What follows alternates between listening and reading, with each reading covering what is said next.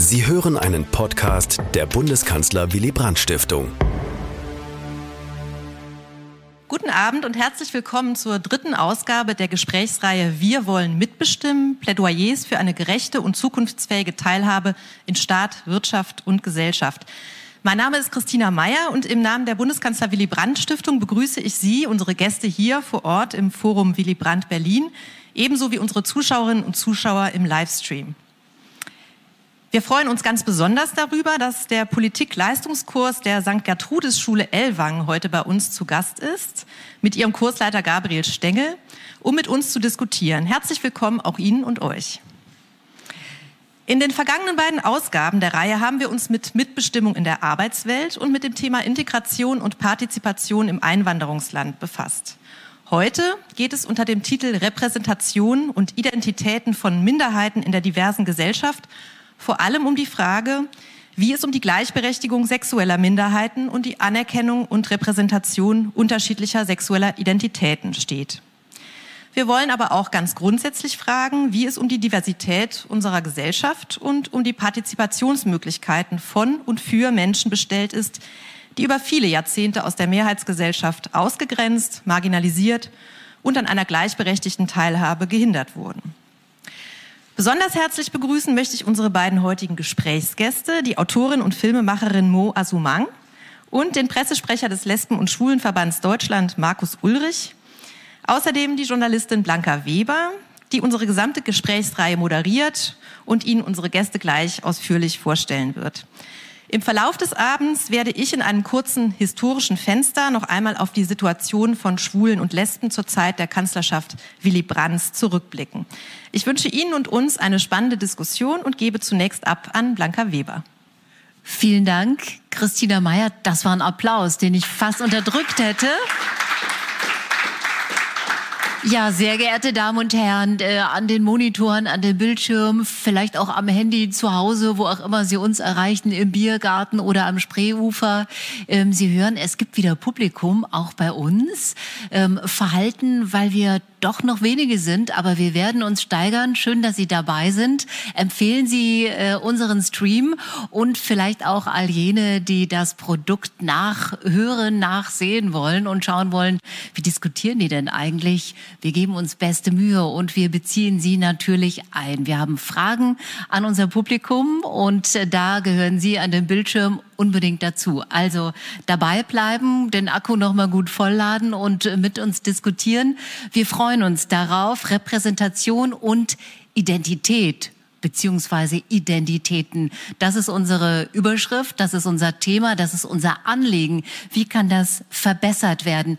Wir wollen mitbestimmen. Und was sagen die Menschen, die lesbisch sind, schwul sind, bisexuell, transgeschlechtlich oder die sich für einen queeren Lebens, äh, für ein queeres Leben entschieden haben und sagen, das ist ganz okay, aber ich werde doch schräg angeguckt äh, und nicht alle finden das gut. Warum ist das eigentlich so? Und warum müssen sich manche damit verstecken und können wir das nicht eigentlich ändern? Also welche Identitäten lassen wir künftig zu? Welchen schaffen wir mehr Raum? Und worüber müssen wir in der Gesellschaft, in der Bildung, in der Kunst, in der Kultur, aber eben auch in der Politik reden? Und wem müssen wir deshalb auch Platz machen? Über all das wollen wir mit Ihnen und vor allem mit Ihnen beiden reden, hier im Willy Brandt Forum. Und ich freue mich sehr, Mo Assumang, Sie sind äh, in Kassel geboren, heute aber aus Bremen hierher gekommen. Sie sind Filmschauspielerin, Regisseurin, Filmemacherin, Fernsehmoderatorin, Bestsellerautorin. Mit welchem Blick, mit welchen Gedanken sind Sie heute hierher gereist zu uns nach Berlin? Hm, also ich habe mir Gedanken darüber gemacht, dass wir eigentlich alle ähm, doch keine Minderheit sind, wenn wir uns zusammenzählen. Ja, ich denke, ein weißer Cis-Mann zum Beispiel, der ist viel eher eine Minderheit als beispielsweise jemand, ähm, der LGBT, also die queere äh, Community, zusammen mit der POC-Community, zusammen mit den Frauen, zusammen mit was weiß ich für irgendwelchen Minderheiten, die zusammengezählt sind ja eigentlich die Mehrheit. Das ist mir so durch den Kopf gegangen. Von daher, wir reden zwar heute über Minderheiten, aber wenn man genau hinschaut, sind wir das eigentlich gar nicht. Markus Ulrich, provokante Frage. Sehen Sie das auch so mit den Minderheiten und den Mehrheiten? Ähm, na, auf jeden Fall muss man sich halt immer fragen, wenn gerade so im Namen der Mehrheit irgendwie gesprochen wird, ähm, dass man sich schon fragen muss, wer ist denn eigentlich diese imaginierte äh, Mehrheit? Also die gibt es de facto schon gar nicht mehr. Also da würde ich ähm, dir auch total zustimmen oder duzen wir uns eigentlich? Ja. Also würde ich dir auch total zustimmen. Und gleichzeitig ist natürlich sozusagen Mehrheit ja so ein urtypisches demokratisches Prinzip. So, das haben dann meistens immer alle auf dem Schirm, die sagen, ja, die Mehrheit äh, entscheidet und deswegen habt ihr ruhig zu sein sozusagen.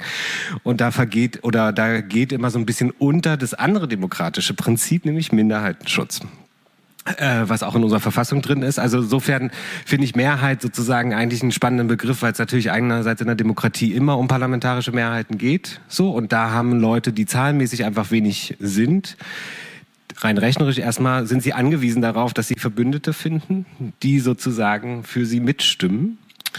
Und gleichzeitig ist sozusagen schon auch die Frage, wer ist Mehrheit, wer wird da eigentlich ähm, ja, sich gedacht, vor allen Dingen. Gerade wenn man halt, finde ich, Gleichstellung von Geschlechtern äh, anschaut, dann ist die Frage nach Mehrheit äh, schon sozusagen hinfällig und trotzdem sind Frauen halt da, in, wo, wo, sie gerade immer noch sind, nämlich irgendwie Lohnungleichheit, fehlende Besetzung und so weiter und so fort. Also das ist so diese Mehrheitsgeschichte, die mir da einfällt, gerade jetzt im Kontext von Politik. Markus Ulrich, Sie sind, Christina Meyer hat es äh, gesagt, Pressesprecher des Lesben- und Schwulenverbandes von Deutschland. Das heißt, Sie kennen die Bundesländer, die Region, wissen, wie sieht es in Stadt-Land eigentlich mit dem Thema aus. Gleichzeitig leiten Sie das Hauptstadtbüro hier. Wir wollen mit Ihnen sprechen, A, über Rechte, B über Vielfalt, über Respekt, über Gleichberechtigung. Auch, wie sieht das Thema eigentlich mittlerweile vielleicht in einem Leistungskurs aus, aber eben prinzipiell in der Bildung, in den äh, Schulen. Was würden Sie sagen? Hat sich eine Menge verändert in den vergangenen Jahren? Ist das Thema auf einem besseren Weg, als es vor 10, 20 Jahren war? Also ja, also das würde ich auf jeden Fall bejahen. Ich meine, die spannende Frage ist ja immer, wie misst man Diskriminierung? Was versteht man darunter? Also das ist ja auch immer ein Teil von Deutungshoheit. Also wer darf das bestimmen, was Diskriminierung ist, wer nicht? Ähm, und wenn wir uns jetzt so die rechtliche Situation angucken, dann kann man natürlich schon sagen, dass es gerade im Vergleich zu 20 Jahren enorme Fortschritte gegeben hat, dass es überhaupt ein Thema auch öffentlich ist. Ähm, wir haben jetzt auch die ganze Debatte zum Thema Trans, beziehungsweise wie erkennen wir die Geschlechtsidentität von Menschen an, äh, wie können die ihre Papiere ändern und zwar so, ohne dass ihnen Leute sagen, nee, ihr seid nicht trans oder nicht trans genug oder wie auch immer. Das ist sozusagen ein riesiger Battleground. Also da geht's auch, ähm, also es ist nicht immer schön, aber de facto haben wir natürlich so Role Models auch oder wir haben halt auf jeden Fall eine größere Sichtbarkeit. Es gibt einfach Bundesländer, also alle Bundesländer bis auf Bayern, Bayern haben äh, einen Aktionsplan gegen LSBTIQ-Feindlichkeit. Ähm, auf nationaler Ebene soll es jetzt kommen mit der neuen äh, Regierung und so weiter und so fort. Also will sagen, auf jeden Fall haben wir da eine enorme Sichtbarkeit, auch eine enorme rechtliche Verbesserung, auch eine gesellschaftliche Akzeptanz. Also wenn man sich die Akzeptanzwerte von vor 20 Jahren oder vor 30 Jahren anguckt, hat man da schon große Zustimmungsgeschichten. Und gleichzeitig habe ich aber auch immer so ein bisschen das Gefühl, wie polarisiert wird es? Also ich habe irgendwie das Gefühl, dass da auch die Leute, die damit ein Problem haben, lauter geworden sind, wesentlich lauter geworden sind. Und die sind ja auch nicht also muss ja auch nicht so bleiben. Also wir brauchen ja nur in die USA gucken, da wird wahrscheinlich jetzt halt sexuelle und reproduktive Rechte von Frauen einfach mal von heute auf morgen gibt's halt nicht mehr. So. Und da gibt's ja auch eine Partei im Bundestag, die damit auch keine Probleme hätte, wenn da Sachen zurückgedreht worden wären. Ähm, von daher hat sich auf jeden Fall was verbessert und die Frage ist, finde ich, immer, wie stabil ist es? Und gleichzeitig hat sich natürlich auch die Situation von LSBTIQ-Menschen total ausdifferenziert. Also ich habe jetzt so eine Laberfläche, ne? ich mache jetzt mal einen Punkt. So. Den Punkt nehmen wir an, aber geben den Doppelpunkt gleich weiter an Mo Assumang. Ähm, mit Ihnen möchte ich in den nächsten ja, 60 Minuten auch über Mut sprechen, denn Sie gehen zu Menschen, die sagen, hey, mit dir rede ich eigentlich nicht oder eigentlich sehr viel Schlimmeres. Und äh, Sie beweisen Mut und äh, begeben sich dort in, in Szenen, wo normalerweise äh, Journalisten immer so ein bisschen gucken, hat man da Polizeischutz oder nicht? Sie gehen da mitten rein und müssen sich eine Menge gefallen lassen. Vielleicht erzählen wir kurz, was Sie machen als Filmemacherin, als äh, Produzentin. Mögen Sie das kurz machen? Denn eigentlich wollten wir ein paar kleine Filmausschnitte zeigen. Äh, aus Filmen mögen Sie das selber sagen, Mo Assomang, wo man die findet, wenn man die finden möchte? Ja, also bei der Bundeszentrale für politische Bildung kann man zum Beispiel den Film Die Aria schauen. Also in dem Film Die Aria habe ich mich mit Neonazis getroffen, bin auf die Demonstrationen gegangen, bin nach Amerika gereist, habe mich mit dem Ku Klux Klan getroffen, die ja bekanntlich ähm, ja viele über viele Generationen hinweg ähm, Menschen mit dunkler Hautfarbe sogar aufgehängt haben in den in den Städten, also die auf jeden Fall sehr rassistisch sind und sehr gefährlich. Hm. Ja, und mit denen habe ich gesprochen und ähm, das Ganze startete eigentlich dadurch, dass ich irgendwann mal eine Morddrohung bekam von einer Neonazi-Band, die nannten sich White Aryan Rebels, ja, weiße arische Rebellen. Und das hat mich dann ja dahin geführt, dass ich diese Sache unter die Lupe genommen habe Wer sind denn eigentlich die Arier? Wieso habe hab ich eigentlich so viel Angst? Wie kann ich meine Angst loswerden? Und gehört es eigentlich auch zu einer Gesellschaft dazu, ähm, dass ich da selber auch mit anpacke und dass ich das eben nicht abgebe an, an die Politik, sondern dass ich eben sage, okay, gibt es irgendwelche Räume, wo ich äh, selber agieren kann? Sie sind Botschafterin gegen äh, Rassismus und werden auch oft auf Podien eingeladen, genau zu diesem Thema zu sprechen. Gehen auch in eine Schule, haben eine Patenschaft äh, in der Schule. Wie würden Sie beschreiben, ist der gesellschaftliche Umgang mit dem Thema Rassismus? Was hat sich verändert? Wenn ja, wie? Oder würden Sie sagen, da hat sich gar nichts verändert, ist so aktuell? Wir können auch gleich nochmal zu der Studie blicken, zu der aktuellen. Mhm. Also es sind eigentlich ja immer so Wellenbewegungen. Manchmal dachte ich, ah, jetzt ist es wunderbar, alle sind zusammen, weil man jetzt ähm, äh, die Fußballmannschaft gesehen hat, die bei der Weltmeisterschaft so wunderbar bunt zusammengespielt hat und das alles so, ähm, was weiß ich, weltweit ähm, gezeigt wurde. Ähm, kurze Zeit später hat äh, Sarrazin sein, sein Buch rausgebracht, dann ging es wieder irgendwie nach unten. Dann dachte ich, na ja, das hört ja dann auf. Und dann kam Pegida, dann dachte ich, na, das hört ja dann irgendwie auf. Dann kam die AfD, dann hört das ja auch irgendwann auf. Und dann kam George Floyd und irgendwann äh, man man weiß einfach, es hört nicht auf, ja. Und es ist etwas, ähm, was uns wahrscheinlich immer begleiten wird, solange wir ähm, selber auch Mauern aufbauen, weil wir uns ja auch irgendwie dagegen schützen wollen, ja. Also Rassisten sagen zu mir, ja, Geh zurück nach Afrika, ich nehme dich mit ins Zoo, siehst du, wo du herkommst, ähm, dein Vater ist ein Genentführer, lauter solche total provokanten Geschichten. Ähm, da mag man ja eigentlich dann gar nicht weitermachen, aber man muss weitermachen. Und das ist eben, ja, das ist eben so wichtig, äh, dass man weiß, ähm, das hört nicht auf, nur weil man eben einfach aufhört, daran zu, äh, zu arbeiten. Äh, ja, ich denke, die Demokratie, die muss richtig beackert werden. Sonst funktioniert sie nicht, ja. Gutes Stichwort für unsere Debatte jetzt und auch gleich für die Fragen, die wir an Sie haben. Also Stichwort Rassismus, aber auch Stichwort Umgang mit unterschiedlichen sexuellen Orientierungen und dem, was sich Menschen gefallen lassen müssen, sagen lassen müssen, was man ihnen in den Kopf knallt oder wie man sie eben auch bedroht. Das alles hat Ursachen, Wurzeln, hat auch eine Geschichte. Und das wäre damit die Überleitung zu Christina Meyer und unserem Blick in das historische Fenster. Bitte.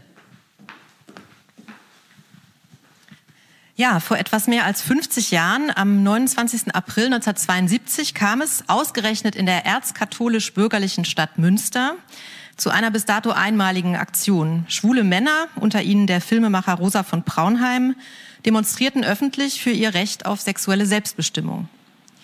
Nicht der Homosexuelle ist pervers, sondern die Situation, in der er lebt. So hieß der Film, mit dem von Braunheim im Jahr zuvor Furore gemacht hatte und der als Initialzündung für die moderne, für die Entstehung der modernen Lesben- und Schwulenbewegung in der Bundesrepublik gilt.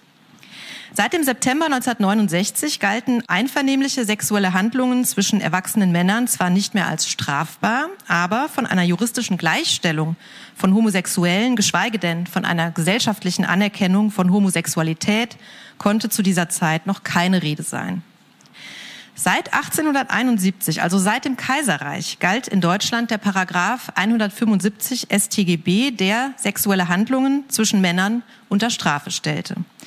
Im Dritten Reich wurde der Paragraph noch einmal massiv verschärft. Daneben wurden Zehntausende von Homosexuellen verfolgt und inhaftiert, viele von ihnen in Konzentrationslagern ermordet. Das Ende von Krieg und NS-Herrschaft brachte keine Verbesserung für die Situation von Homosexuellen. Paragraph 175 galt unverändert und die Strafverfolgung und Diskriminierung setzte sich fast unvermindert fort. Unter dem konservativen Zeitgeist der Adenauer-Ära galt Homosexualität als unsittlich, krankhaft und gesellschaftszersetzend. Sie widersprach den heteronormativen Geschlechterrollen und Lebensmodellen und konnte nur im Privaten und Geheimen ausgelebt werden. Weibliche Homosexualität wurde praktisch negiert bzw. tabuisiert, so wie die sexuelle Selbstbestimmung von Frauen insgesamt. Das Bundesverfassungsgericht entschied 1957, dass der Paragraph 175 vereinbar mit dem Grundgesetz sei und sprach Homosexuellen das Grundrecht auf freie Entfaltung der Persönlichkeit ab.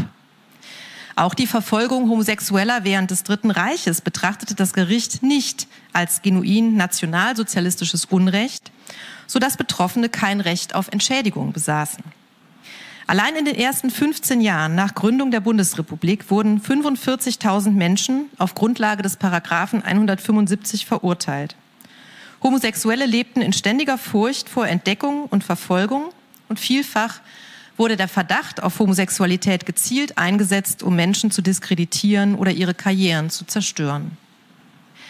Erst im Laufe der 60er Jahre, unter dem Eindruck der sogenannten sexuellen Revolution und einer allmählichen Liberalisierung der Moralvorstellungen, begann ein zaghafter Prozess der Selbstermächtigung von Schwulen und Lesben, die erste Gruppen und Initiativen gründeten und auch in Politik und Justiz machte sich ein erster Bewusstseinswandel bemerkbar.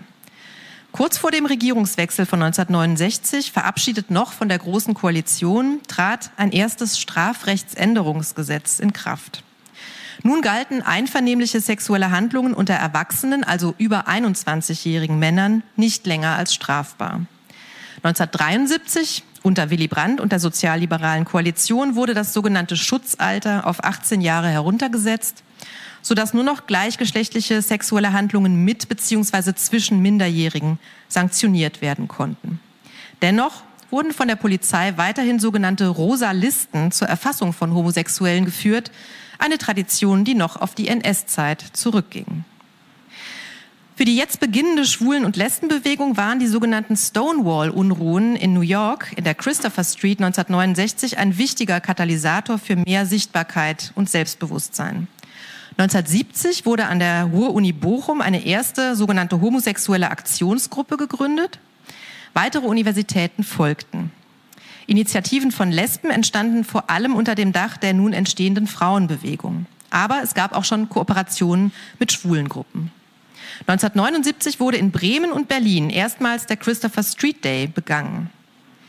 Das alles änderte jedoch wenig an der immer noch verbreiteten gesellschaftlichen Ablehnung von Homosexualität. Offen, schwul oder lesbisch zu leben, war weiterhin so gut wie unmöglich und blieb gesellschaftlich weitgehend geächtet. Erst die sogenannte AIDS-Krise der 80er Jahre führte zu einer verstärkten öffentlichen Sichtbarkeit und Anerkennung von Schwulen und Lesben, nicht zuletzt durch ihre Gegenwehr gegen konservative Kampagnen, die Homosexuellen die Schuld an der Verbreitung des HIV-Virus gaben. 1994, nach der deutschen Wiedervereinigung, wurde der Paragraph 175 vollständig aufgehoben und das Schutzalter weiter heruntergesetzt bzw. an das für heterosexuelle Handlungen angeglichen. Bis zur Anerkennung gleich, äh, eingetragener gleichgeschlechtlicher Lebenspartnerschaften vergingen weitere sieben Jahre bis 2001 und erst 2017 beschloss der Bundestag die Ehe für alle. Auch wenn vieles erreicht wurde, Schwule, Lesben, Transgender und andere, die sich nicht in einem binären, heteronormativen Konzept von Geschlecht und Sexualität verorten, erfahren auch heute noch Diskriminierung.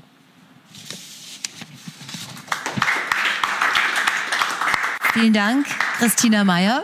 Und äh, wir wollen jetzt gerne mit Ihnen ins Gespräch kommen, uns hier einbeziehen. Äh, gerne jetzt im Livestream. Hier unser Publikum im Raum wird das ebenfalls tun, abstimmen und äh, uns Antworten über dieses Mentimeter-System schicken.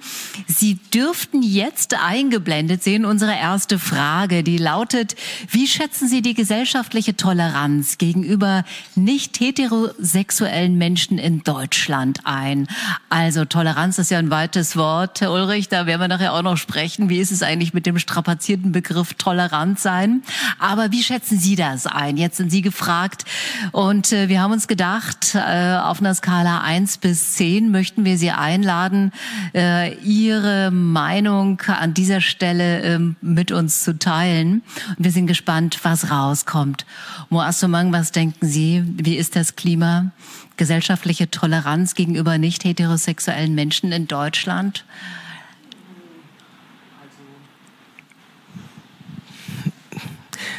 Ja, es ist schwer zu schätzen. Ne? Also ich Mentimeter arbeitet noch. Gibt es natürlich einen großen Unterschied ähm, zwischen einer Großstadt wie Berlin und wenn ich jetzt aufs, in die Dörfer gehe, dann sieht es natürlich ganz anders aus. Also das alles zusammengenommen, weiß ich nicht, bei irgendwo in der Mitte in der Mitte, da bewegen wir uns gerade 5,4, aber vielleicht haben Sie auch noch nicht alle abgestimmt, auch noch nicht hier im Raum.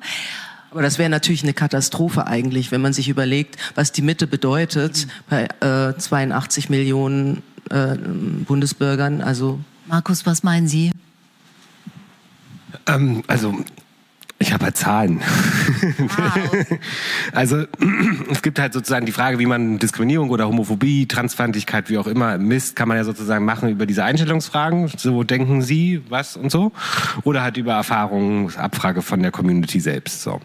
Und was halt eigentlich oft so ist, ist, ich meine, gegen Diskriminierung sind wir ja immer alle so. Also niemand würde sagen, er ist für Diskriminierung. Aber meistens ist das, was dann Diskriminierung ist, dann halt nicht mit Diskriminierung gemeint. Also sozusagen ein Beispiel ist CDU, CSU. Die hat ja nie gesagt, wir würden gerne gleichgeschlechtliche Paare diskriminieren, deswegen öffnen wir die Ehe nicht. Hat sie nie gemacht, sondern hat gesagt, das ist eine Ungleichbehandlung, die ist aber äh, fair. Die ist nicht diskriminierend, sondern die ist gerechtfertigt, weil sozusagen Diskriminierung, jetzt ist es ein bisschen rechtlich, aber das tatsächlich war der Kampf von LGBTs in erster Linie ein rechtlicher Kampf, weil politisch so wenig passiert ist. Deswegen ist es so ein bisschen verwoben damit.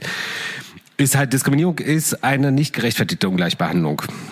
Nicht jede Ungleichbehandlung ist Diskriminierung. Also ein gutes Beispiel ist zum Beispiel, ähm, weiß ich, also man könnte sagen, wir sind nicht diskriminierend, weil wir haben keine Rampe für niemanden. So. Aber der Effekt ist natürlich, wenn ich keine Rampe habe, kommen Rollstuhlfahrende hier nicht rein. So, also wir sagen, manchmal ist die Gleichbehandlung die Diskriminierung und manchmal ist halt sozusagen die Ungleichbehandlung äh, genauso diskriminierend. Naja, worauf ich hinaus will, ist, äh, dass halt niemand sagen würde, dass er gerne diskriminiert. Also die Zustimmungsraten, auch für ihr, für alle zum Beispiel zur Öffnung, die sind relativ hoch, so 80 Prozent. So, also wesentlich mehr als 5,5 sozusagen. Aber je näher das dann ranrückt an einem selbst, umso weniger möchte man damit zu tun haben. Also wenn man jetzt, würden, wie würden Sie es finden, wenn Ihr Kind trans ist, lesbisch, schwul, wie auch immer. Da haben wir wesentlich andere Zahlen oder mein Arbeitskollege, Arbeitskollegin. Ähm, und das sozusagen das immer so ein bisschen so eine abstrakte Toleranz ist oder so als Wert wird es erstmal anerkannt, ähnlich mit Rassismus. Also niemand würde von sich sagen, dass er sie rassistisch ist. Oder wenige. Also die, die du besucht hast, schon. Aber als Wert ist es ja erstmal eigentlich, dass man es nicht sein möchte. So. Wo Sie wollten ja antworten, ne? Ja, ich wollte nur ganz kurz einwerfen, welche Erfahrungen ich gemacht habe mit Diskriminierung. Also das fing wirklich schon sehr, sehr früh an. Als ich ähm, zwei Jahre alt war, lebte meine Mutter und meine Großmutter, die lebten in einem Haus in Kassel. Wunderschönes Haus ähm, auf so einem Berg. Und dann kam mein Vater mit der dunklen Hautfarbe dazu und ich wurde geboren und dann äh, wurden wir rausgeschmissen aus dem Haus wegen der Hautfarbe. Und das hat, also ich habe das zwar jetzt nicht so bewusst miterlebt. Die haben mir das dann später immer erzählt. Und dann war ich dann fünf oder sieben oder zehn oder vierzehn. Und ich habe immer daran gedacht, dass ich ja daran schuld bin, dass wir, meine Mutter, meine Großmutter, dass wir aus diesem Haus rausgeschmissen wurden. Und ich habe immer gedacht, ich bin schlecht die Hautfarbe, das ist schlecht. Und ähm, was das auch macht mit einem Menschen, Diskriminierung, das ist, ähm, Das ist nicht schön. Und das, und das, das hält dich so auch auf in deinem Leben, dass man permanent darüber nachdenkt, ja. Es ist ja die Zeit, die man vielleicht bräuchte, um Hausaufgaben zu machen ja, oder um sich auf irgendeine ja, Abschlussarbeit äh, vorzubereiten. Oder auch nur äh, ja einfach Spaß zu haben. Also das das raubt dir einfach die Zeit, dich als Persönlichkeit auch zu entfalten und stark zu werden, ein Selbstbewusstsein zu bekommen. Und das das nimmt dir einfach ganz viel. Und ich glaube, dass diese Rassisten oder äh, äh, trans queer Feinde, dass die das auch irgendwie ja absichtlich machen, um ja, die anderen Personen zu stoppen, damit sie viel langsamer durch die, durchs Leben kommen als, äh, als sie selber. Ja. Sie haben äh, visuelle Kommunikation studiert in Kassel und viele, viele Sachen äh, beruflich auch gemacht. Sie waren auch mal Fahrgastbefragerin, auch Taxifahrerin, haben Sie in einem Interview erzählt und haben dort alles andere als nur gute Erfahrungen gemacht. Wie lange hat es gedauert, würden Sie rückblickend sagen, um sich ein dickes, eine dicke Haut zuzulegen, um das auch abprallen zu lassen oder den Spieß auch umzudrehen, zu sagen, ich, ich frage jetzt einfach mal, warum die anderen äh, diese Art und Weise des Umgangs pflegen? Das hat sehr, sehr lange gedauert. Also als ich Taxifahrerin war hier in Berlin, da hat einer meinen Kopf aufs Taxidach draufgehauen. Ja, den wollte ich nicht weiterfahren, der war rassistisch, hat doofe Sachen gesagt, da bin ich ausgestiegen, dann ist er aus dem Auto rausgeschnellt und hat meinen Kopf genommen und aufs Taxidach draufgeschlagen. Und ich kann mich erinnern, dass ich da ähm, ja, die Leute ähm, äh, gerufen habe von der Taxi-Innung. Ähm, dann kam einer an und dann habe ich das aber nicht zur Anzeige gebracht. Ich habe tatsächlich damals gedacht, das ist normal, ich bin jetzt schwarz, das passiert mir halt, ist normal. Ja, dann hat mich einer mit einer 9 Millimeter bedroht, dann die, das Beispiel, was Sie gerade erwähnt haben. Ähm, dass ich äh, als Fahrgastbefragerin in der Straßenbahn äh, so einen kleinen äh, Job gemacht habe. Da hat mich einer gewürgt von einer Straßenbahnhaltestelle zur anderen, hing ich quasi in der Luft, ja. Ähm, es war auch ein Rassist. Und auch da habe ich das nicht zur Anzeige gebracht, weil ich immer dachte, tja, das sieht man ja so in Filmen oder das ist einfach normal. Ich habe ich habe auch keine Communities gekannt, wo ich mich jetzt hätte wehren können, mit denen ich mich hätte zusammentun können. Also ganz komisch. Also das hat wirklich ewige Zeiten gebraucht, bis ich irgendwann aufgewacht bin und dachte, mein Gott, ich habe ja Rechte. Ich habe Rechte. Auch ich habe Rechte quasi. Und ähm, hat, dann hat es aber doch noch mal sehr lange gedauert, bis ich dann zu diesen Rechten gekommen bin. Das ging dann erstmal so über Mutter und Vater, wo ich dann erstmal äh, versucht habe, mit denen zu sprechen und zu schauen, ähm, welche Erfahrungen sie gemacht haben. Und dann bin ich erst zu meinen Communities und dann bin ich erst darauf gekommen, dass man tatsächlich diese Rechte hat, ja.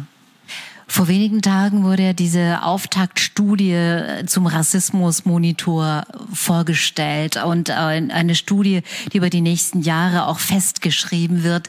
Und vielleicht, äh, Markus Ulrich, kommt diese Zahlen auch äh, jenen bekannt vor, die wie Sie ähm, sagen wir mal, jetzt nicht unbedingt Frage der Hautfarbe thematisieren, aber der sexuellen Orientierung.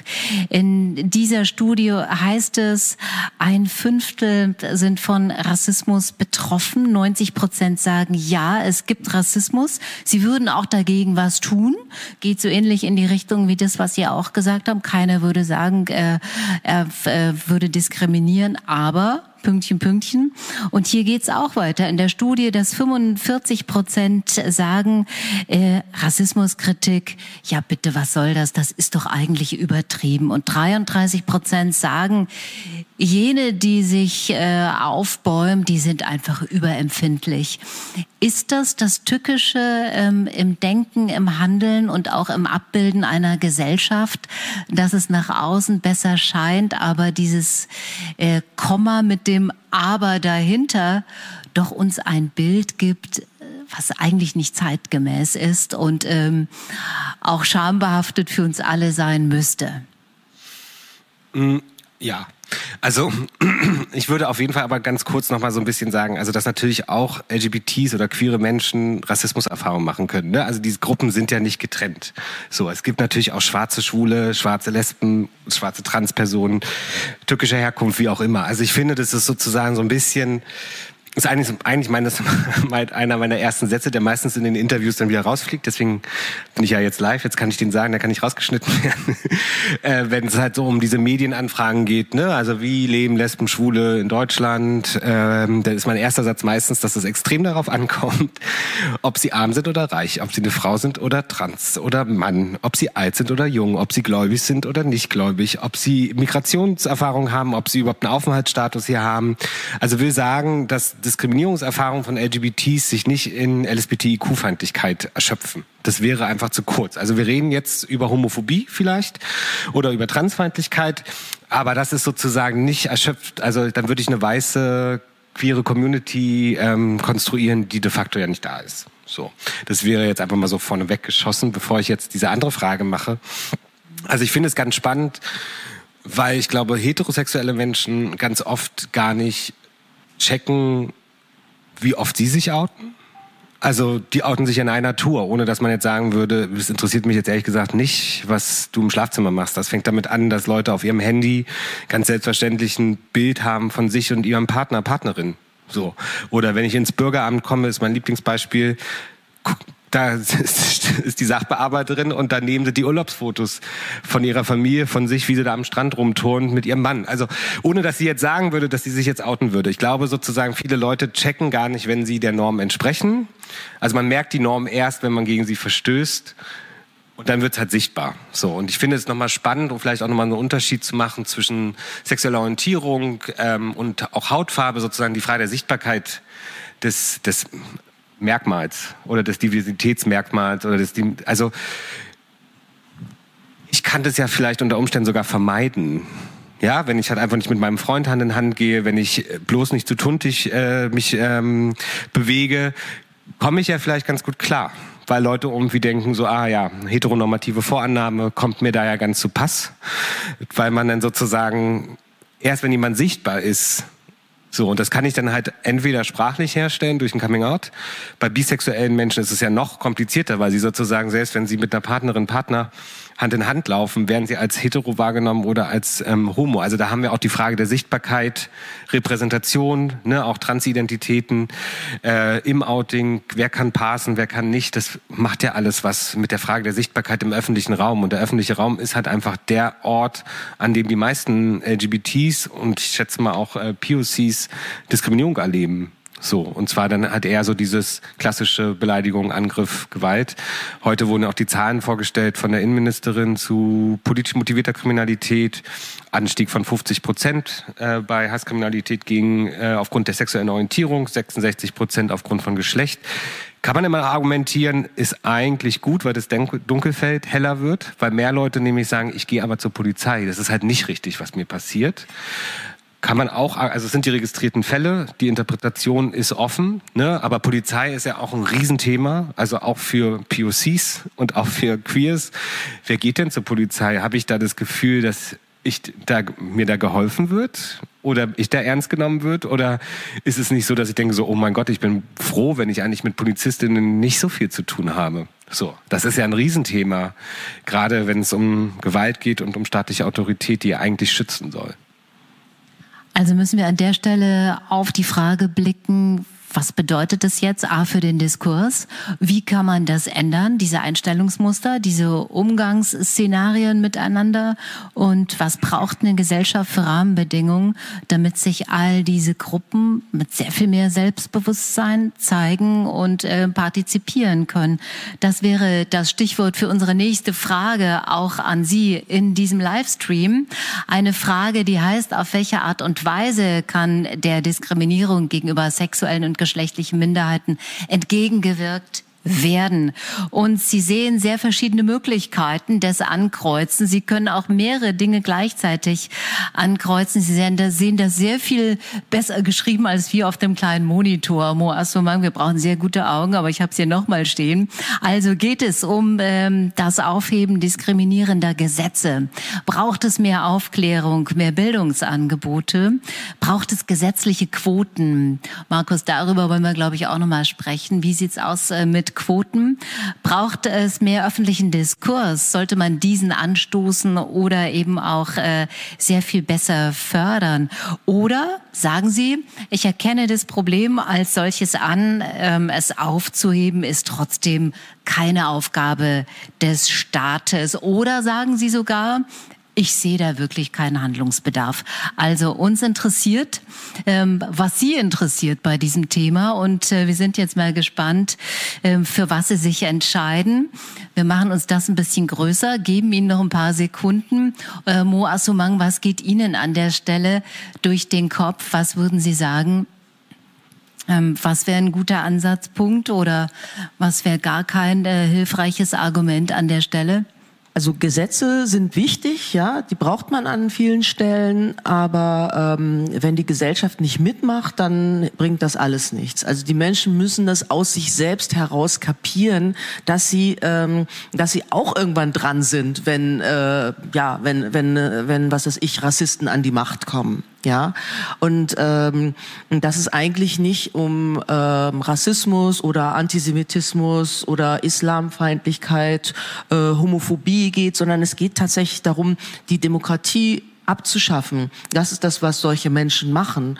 Und ähm, dagegen können wir uns quasi eher als Gesellschaft, ähm, die ja diskursfreundlich ist, ja, die debattiert, die die Spaß hat, ähm, ja ein bisschen über den Tellerrand hinauszuschauen. In der Art können wir uns viel eher wehren, aber die Gesetze brauchen wir natürlich trotzdem. Also die Umfrage, ja. zumindest jetzt bei uns äh, mit Ihnen, mit dem Publikum und auch hier im Raum, hat ergeben, klar, Debatten, Diskurse, super, mehr öffentliche Debatten dazu bitte. Und ähm, auch Aufklärung und Bildungsangebote bitte verstärken, das wäre eine gute Idee. Und äh, auch das Aufheben diskriminierender Gesetze. Quoten, äh, Markus Ulrich, äh, bekommen wenig Zustimmung. Und wenn ich mich recht erinnere, ist das auch eine Position, die Sie äh, vertreten würden, oder? Also wir haben als Verband einfach keine Forderung nach einer Quote. Es wird gar nicht diskutiert. Aber prinzipiell, und das ist jetzt meine persönliche Meinung, äh, äh, Disclaimer, wirken Quoten halt einfach im Endeffekt. Und deswegen sind es auch viele Leute, die die Quoten nicht haben wollen, weil es defekt. Und im Endeffekt geht es ganz klar auch um Umverteilung von symbolischen oder ökonomischen Ressourcen. Und es gibt ja auch niemand gerne ab. So. Also, wenn da hat der Betriebsrat nur 13 Plätze hat, und jetzt dann sagt, irgendwie Hälfte bitte mit Frauen besetzt, müssen halt einfach sechs oder sieben Männer da raus. Und das ist sozusagen genau das Problem mit Quoten. So, ne? Also, weil, weil tatsächlich weiß man, dass sie wirken. Auch in Redaktionen. Also, je mehr Leute da unterschiedlich drin sind, andere Erfahrungen, andere Perspektiven, andere Blickwinkel, je homogener eine Gruppe ist, umso weniger äh, Erfahrungen sind vertreten und umso weniger wird Politik für viele Leute gemacht. Das kann man jetzt durch bei Parteien und so weiter. Also zum Beispiel nehmen wir die Grünen als Partei jetzt, auch wenn ich jetzt hier bei Willy Brandt äh, bin. Aber die Grünen haben halt einfach die meisten weiblichen Abgeordneten im Bundestag. Und das haben sie, weil sie auch ganz klar Quoten haben. Äh, insofern finde ich Quoten für viele Sachen tatsächlich muss man das diskutieren und da geht's halt ans Eingemachte, weil es halt manchmal auch um Umverteilung geht, um Umverteilung von Privilegien. Simple as that. So, deswegen ist der Widerstand auch so groß. Ne? Also auch wenn wir jetzt um Repräsentation reden zum Beispiel. Also äh, wir können natürlich das Gremium immer größer machen, damit immer mehr Leute reinkommen. Aber dann ist ja irgendwann auch die Frage, okay, wann erschöpft sich das, wann ist es noch arbeitsfähig? Und wer sich im Bundestag, also ist ja, wird ja regelmäßig auch gesagt, wer ist im Bundestag vertreten, wer nicht? Ja, wie viele äh, queere, offen queere Leute sind denn da? Wie viele Frauen, wie viele Menschen mit Behinderung, wie viele Musliminnen? Das ist ja in keinster Weise irgendwie repräsentativ, äh, was die Parteien da machen. Und es hat natürlich Auswirkungen auf Politik. So, und das ist deswegen ich weiß, es gibt auch Gegenargumente gegen Quote, aber tatsächlich, wenn man so guckt, sind es meistens die Sachen, die dann halt wirken, weil ohne, also wir hatten ja gerade bei diesen Vorstandsquoten für Frauen, da hat man ja zehn Jahre drauf gewartet, weil die Unternehmen gesagt haben, nee, nee, wir machen das freiwillig, passt schon, brauchen wir nicht. Ja, Ende vom Lied ist, nichts hat sich verändert. So, also da glaube ich, muss man sich auch so ein bisschen ehrlicher machen, dass Diskriminierung abbauen schon auch heißt, dass Leute auch umlernen. Und ich meine, das ist natürlich auch eine Sache, die ja mir auch, ne? Also es gibt Merkmale, die habe ich halt und wegen denen gelte ich als Mehrwert für manche. Das ist ja jetzt erstmal das ist eine Dividende, die ich die ist ja verführerisch, ne? Also sozusagen so diese ich bin Mann, ich habe automatisch mehr Rechte als du als Frau. Ist ja jetzt erstmal profitiere ich davon, so und dann muss ich halt gucken, was habe ich für ein Gerechtigkeitsbild, ja? Und wir haben halt immerhin auch das Grundgesetz, auch wenn es einem historischen Fenster sozusagen auch ge, ge, ge, ähm, gesagt wurde, dass mit diesem Grundgesetz die Verfolgung von homosexuellen Männern legitimiert wurde und gedeckt war. Also man hat das Grundgesetz ja nicht geändert, um das Gesetz abzuschaffen. Ne? Ich meine, da steht auch Gleichstellung von Mann und Frau drin, steht da auch schon seit 70 Jahren. So, das vergessen dann Leute manchmal ganz gerne. Aber de facto gibt's ja ein Grundgesetz und das ist eigentlich ja unsere Vertragsgrundlage zum Zusammenleben. So. Ja, und auch bunt und vielfältig zusammenzuleben ist auch erfolgreicher. Hast du ja eben gerade auch schon gesagt. Aber wenn man jetzt mal ähm, die Homophoben und die Rassisten anschaut, die versuchen ja der Gesellschaft immer einzureden, ja, also wenn das jetzt bunt und vielfältig ist, dann ähm, geht es mit der äh, Wirtschaft eher bergab. Aber das stimmt ja überhaupt gar nicht. Ne? Ich habe dann mal so nachgedacht, so okay, wie ist das denn jetzt, wenn jetzt in so eine Stadt immer mehr Leute reinkommen, ja, von außen, Migranten oder was weiß ich, und die wechseln wächst immer weiter wird die dann eigentlich schwächer? Und dann dachte ich so, okay, wenn ich mir jetzt so New York anschaue, hm, ist jetzt nicht wirklich eine schwache Stadt oder so. Also bei Berlin ist vielleicht eine Ausnahme, ne? Aber ansonsten schaut man sich ja die Großstädte äh, an und sieht, dass dort viele Menschen eingewandert sind, unterschiedlicher Couleur, unterschiedlicher Religion. Die sind alle zusammengekommen und haben sich aber gegenseitig befruchtet. Und also es ist natürlich ähm, im Endeffekt wirtschaftlich ähm, ein starker äh, Raum äh, entstanden. Und ähm, das muss man auch sehen. Und von daher ist es eigentlich ähm, absolut von Vorteil, wenn wir auch so eine Quote hätten, um das mal ein bisschen anzuschieben. Ja, also hätte ich nichts dagegen. Ich glaube, damit die Leute das auch kapieren, damit man vielleicht am Ende auch noch mal so eine ähm, so eine Studie machen kann, um eben zu zeigen, schaut mal, das ist erfolgreicher. Ja, also wie gesagt, es gibt ja auch bestimmte Gruppen, die die Quote ganz klar fordern. Ne? Wir als Verband haben das halt nicht. Aber ich finde gerade so Repräsentation ist ja auch immer die Frage, ist ja ein Riesenthema. Also reden wir über Medien, was ist im Fernsehen, also zu sehen, was ist nicht zu sehen, wer ist zu sehen, wer ist nicht zu sehen. Äh, reden wir über Politik, also sozusagen parlamentarische oder institutionalisierte Politik. Aber es gibt natürlich auch um Rechtsprechung. Ne? Also sozusagen, das ist ja alles gar nicht immer so eindeutig und präzise. Also auch Bedeutung von Wörtern verändern sich. Was ist Gerechtigkeit? Also Definitionen suggerieren, finde ich, immer so ein bisschen so eine Sicherheit. Und wenn man dann aber genau hinguckt, dann merkt man einfach, dass man jedes einzelne Wort, was aus der Definition zusammengeklaubt wird, selber auch definitionsmäßig gefüllt werden muss. Also was heißt Gerechtigkeit? Ja, was heißt Respekt? Was heißt ähm, Artikel 2 ist halt persönliche Entfaltung. Da steht immer noch, solange es das Sittengesetz nicht gefährdet. So, also steht da immer noch drin. Kann sich jeder anschauen, Artikel 2. Das ist die Einschränkung für die persönliche Entfaltung. Und das muss man jetzt schon auch mal an der Stelle sagen, war das in Deutschland das Sittengesetz hat die Kirchen haben das bestimmt. Und die katholische Kirche und die evangelische Kirche haben maßgeblich dazu beigetragen, dass äh, die Liberalisierung von LGBTs so lange gedauert hat. Das muss man einfach so klar sagen. Und katholisch gibt es jetzt halt die Auseinandersetzung, aber offizielle Definition von Homosexualität ist nach wie vor der Sündebegriff. Da reden wir noch nicht immer um Gleichwertigkeit. Da reden wir um die Frage, ob es überhaupt okay ist, schwul oder lesbisch zu sein, ja. Also um mal auch so ein bisschen klarzuziehen, was so die Diskurse sind offiziell, ja. Und ich finde, das sind immer noch mal so spannende Punkte, um auch noch mal zu gucken, wer ist da eigentlich auch Blockierer, ja, und ähm, wer vertritt auch wen. Also wenn man sich noch mal anschaut, welche Parteien werden von wem gewählt, gibt es ja da schon Auffälligkeiten, sage ich mal.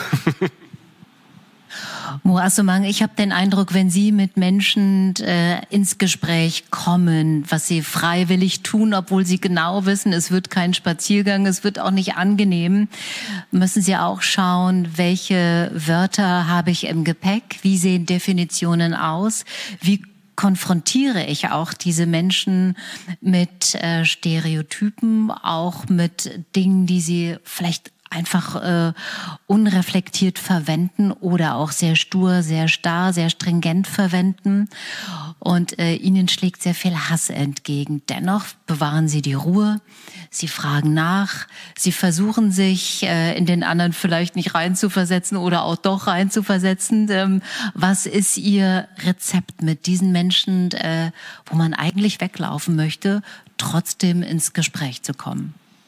Naja, also erstmal hatte ich natürlich Angst und brauchte quasi äh, ein Rezept, damit ich diese Angst loswerde. Und dann habe ich einfach angefangen, die Menschen mir genau anzuschauen, ja, während sie mich quasi angepöbelt haben.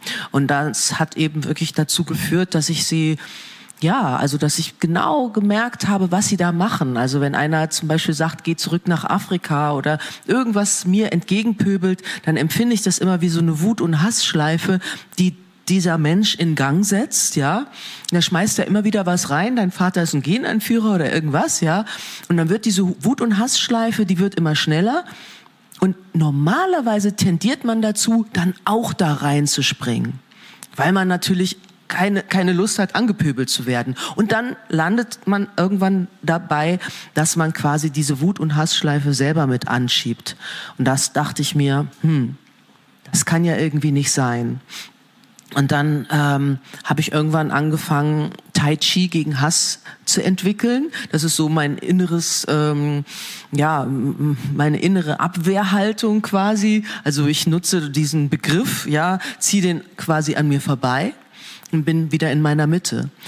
Denn das, was diese Leute versuchen, ist, sie wollen mich aus dem Gleichgewicht bringen. Aus dem Gleichgewicht bringen heißt, dass ich nicht mehr meine Werte sehe, die ich eigentlich habe, Offenheit, Nächstenliebe, ähm, das, was ich mir wünsche, demokratische, offene Werte, die habe ich in dem Moment nicht, wenn ich attackiert werde mit Worten, wenn ich in diese Wut- und Hassschleife mit hineinspringe.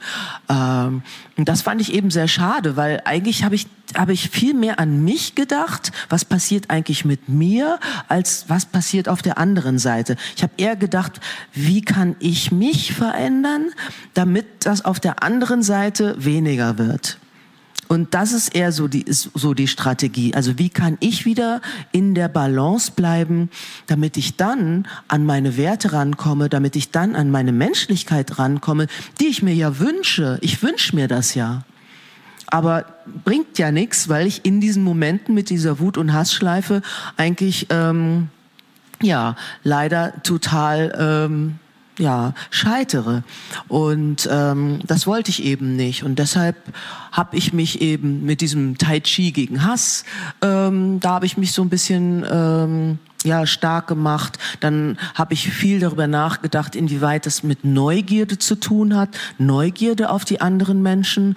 Ähm, darf ich das überhaupt neugierig sein auf einen Rassisten oder ist das jetzt ganz was Schlimmes? Ja. Und ich sage mir, ja, das darf ich, weil wenn ich nicht neugierig bin, wie kann er denn oder sie denn neugierig sein? Ich kann das doch eigentlich nur vorleben. Wenn ich das nicht vorleben kann, wie kann ich das von der anderen Seite erwarten? Und ja, solche Dinge ähm, habe ich eben ja versucht eben rauszufinden in den vielen vielen Gesprächen, die ich mit Rassisten äh, geführt habe und mittlerweile bin ich jetzt ja ganz gut drauf, kann voll ruhig bleiben wenn er ein Rassist ist, also der haut eher, eher von mir ab als umgedreht. Ich hatte bei manchen Gesprächen den Eindruck, wenn es eine Gruppe war, die ihnen gegenüber stark sein konnte, hat man das gnadenlos ausgelebt. Ne? Dann hat dann einer eigentlich vor dem anderen sehr männlich protzen wollen unter dem Motto, also der zeigen wir es jetzt mal, wenn auch nur verbal, aber in der Körpersprache in eigentlich jedem, in jeder Sekunde. Wenn sie aber in Einzelgesprächen waren oder mit Zweien zu tun hatten, war das schon anders. Ich hatte den Eindruck, es war manchmal denjenigen sogar peinlich, dass sie auf einer sehr, äh, sagen wir mal, fast verständnisvollen Ebene versucht haben zu fragen, ähm, Ironie war weg. Es war eine ganz menschliche Ebene und es war denen fast peinlich auszusprechen, was sie eigentlich dachten, immer richtig zu denken. Ging es Ihnen auch in den Momenten so? Naja, also wenn ich zurückpöble, dann lacht sich der Rassist ja ins Fäustchen, weil das kennt er ja. Dann denkt er sich, super, prima, jetzt kann ich so Schema F leben. Wenn du aber anders reagierst und plötzlich sagst, ach so, was ist dir denn da passiert? Dann guckt er sich erstmal um, äh, meint die mich? Redet die jetzt mit mir? Ist die jetzt empathisch mit mir? Äh, das, was passiert jetzt hier gerade? Ähm, oder wenn man so ganz normale Fragen stellt, die in den in diesen Gruppen ja nicht gestellt werden. Ich habe mal einen Ku Klux Klan gefragt, ähm, warum verbrennt ihr ein Kreuz? Dann hat er gesagt für Jesus Christus. Und dann habe ich gesagt, aber Jesus, Jesus liebt doch auch die Schwarzen, oder? Sehr gut. Ja. Und das ist natürlich das Fatale, dass ja in diesen Gruppen, und ich meine jetzt nicht irgendwie 3000 Neonazis an der, ähm, an der polnischen Grenze oder so, sondern es gibt so viele rassistisch denkende Menschen, ja, das sind ja Millionen mittlerweile. Also ähm, wenn, wenn wir die einfach nur abwehren, ja, und überhaupt nicht mit all der Kraft, die wir ja eigentlich haben, mit dieser Menschlichkeit, die wir haben, mit unseren Werten. Wenn wir da nicht irgendwie dagegenhalten, dann werden die uns auch entgleiten. Die werden einfach weg sein. Die werden in diesen Foren, in ihren Blogs, in ihren Twitter und sonst wie Accounts gnadenlos von irgendwelchen ähm, Propagandadingen, ähm, ja, ja, in dieser sehr, sehr negativen Welt gehalten. Und das wird sich letztendlich auch auf unsere Gesellschaft auswirken. Markus Ulrich als Pressesprecher des Verbandes, wie würden Sie für uns darstellen, ähm, nimmt diese ungefilterte Hasskriminalität zu? Stagniert sie, laut Statistik nimmt sie zu. Was ploppt bei Ihnen ähm, am Laptop auf, wenn sich auch äh, Freundinnen, Freunde melden oder Kolleginnen, Kollegen aus den einzelnen Verbänden und sagen, also uns ist das passiert oder hier im Landesparlament wird so diskutiert in der Politik. Wo entsteht bei Ihnen jedes Mal A ein Kopfschütteln und B ein Handlungsbedarf?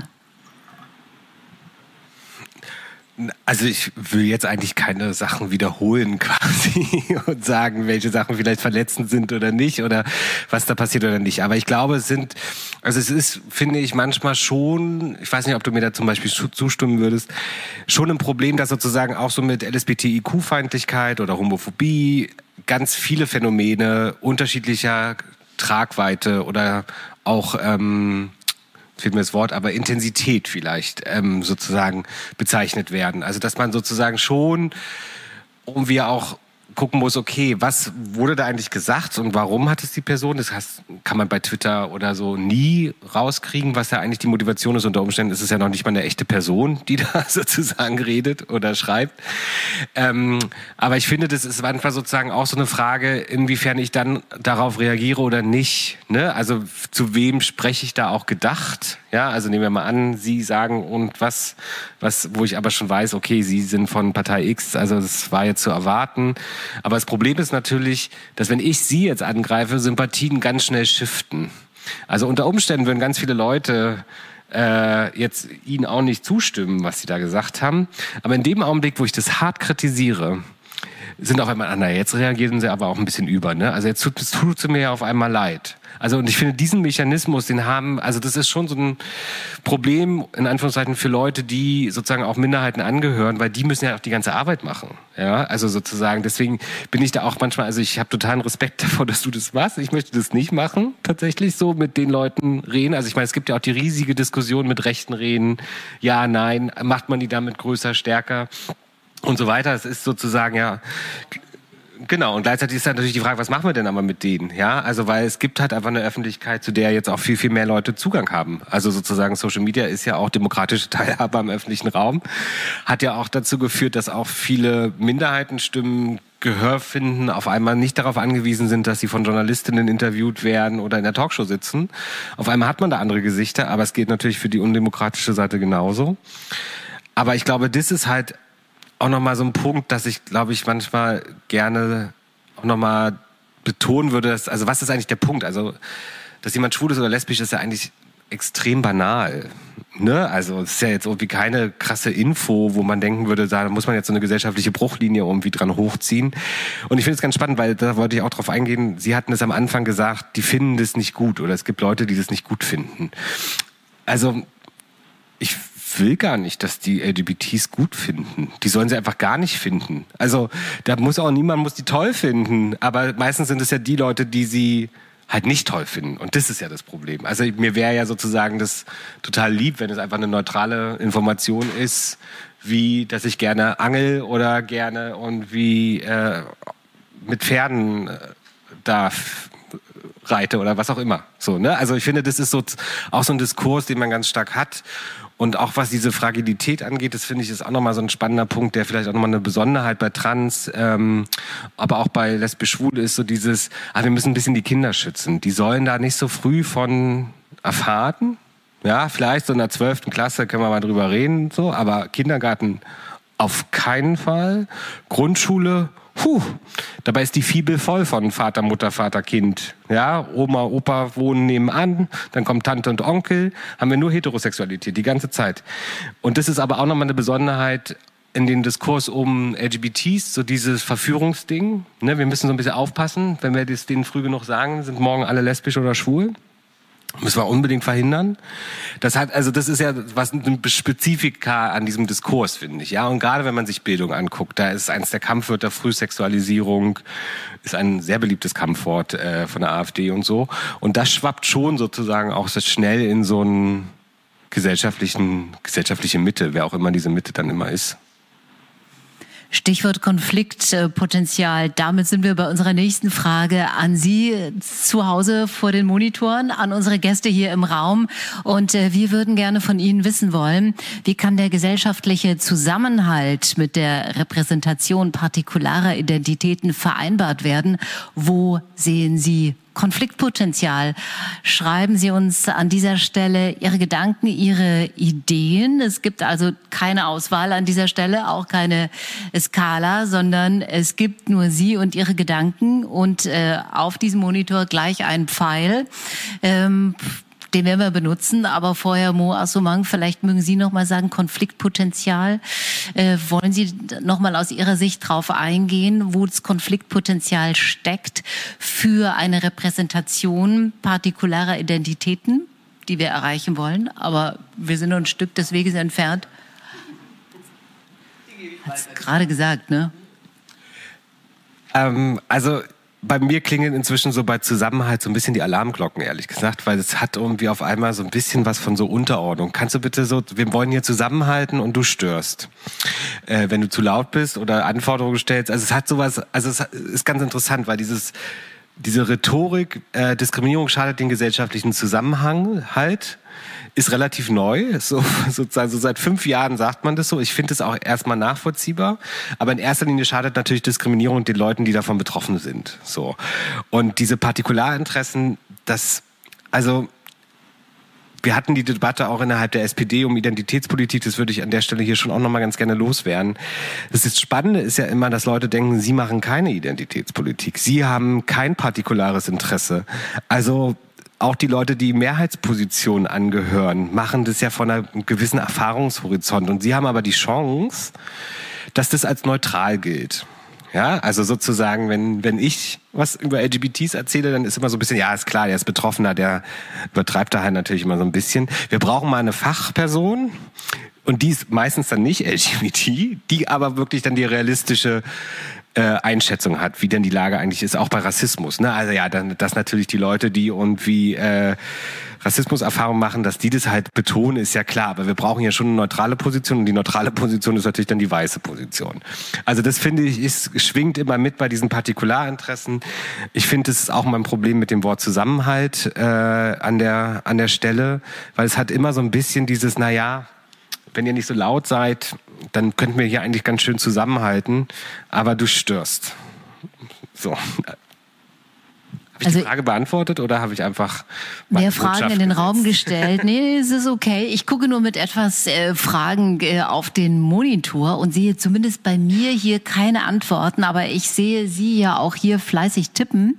Entweder sind die noch nicht angekommen oder aber ähm, das doch, sie kommen an. Es braucht mehr Sichtbarkeit, zum Beispiel in öffentlichen Ämtern, Politik und so weiter, Vorbilder, Wegbereiter, Konfliktpotenzial, vor allem auf Social Media, ist hier mehr Einfluss und Strafbarkeit nötig. Das ist ein Statement. Das nächste großes Konfliktpotenzial gibt es zwischen den Lebenseltern der Stadt- und Landbevölkerung sowie zwischen reichen und armen Stadtvierteln. Entscheidend ist der Faktor Bildung. Und eine dritte äh, Position auf Gemeinsamkeiten und gemeinsame Interessen schauen, abseits aller partikularen Identitäten, sich für demokratische Werte und gleichberechtigte Teilnahme aller einsetzen. Ich bin mir sicher, da kommt noch mehr und äh, trudelt auch jetzt so peu à peu ein. Sie werden das eingeblendet sehen im Stream. Ähm, ich würde an der Stelle gern noch mal die Frage aufmachen, Moasumang. Sie arbeiten an vielen Projekten, äh, Schnittstelle Medien. Was machen Sie im Moment? Was sind für Sie erfolgversprechende Module, Möglichkeiten und Chancen, wo Sie ansetzen, diese Themen zu bearbeiten? Naja, also mein Hauptfeld ist ja der Dialog. Also das liebe ich einfach, weil ich darin das größte Potenzial sehe. Ich sehe aber auch, dass die Menschen ähm, ja da noch nicht wirklich bereit sind, zu viel Angst haben, es nicht können oder es nicht wollen. Und deshalb mache ich auch gerade etwas. Ähm, darf ich, weiß ich gar nicht, ob ich das schon sagen darf, aber ich, ich rede im Moment nicht nur mit Rassisten, sondern auch mit anderen ähm, Frauenhassern, ähm, Evangelikalen und so weiter. Ja, und das mache ich auch fürs Fernsehen gerade. Ja, ich mache da jetzt gerade ein paar Filme.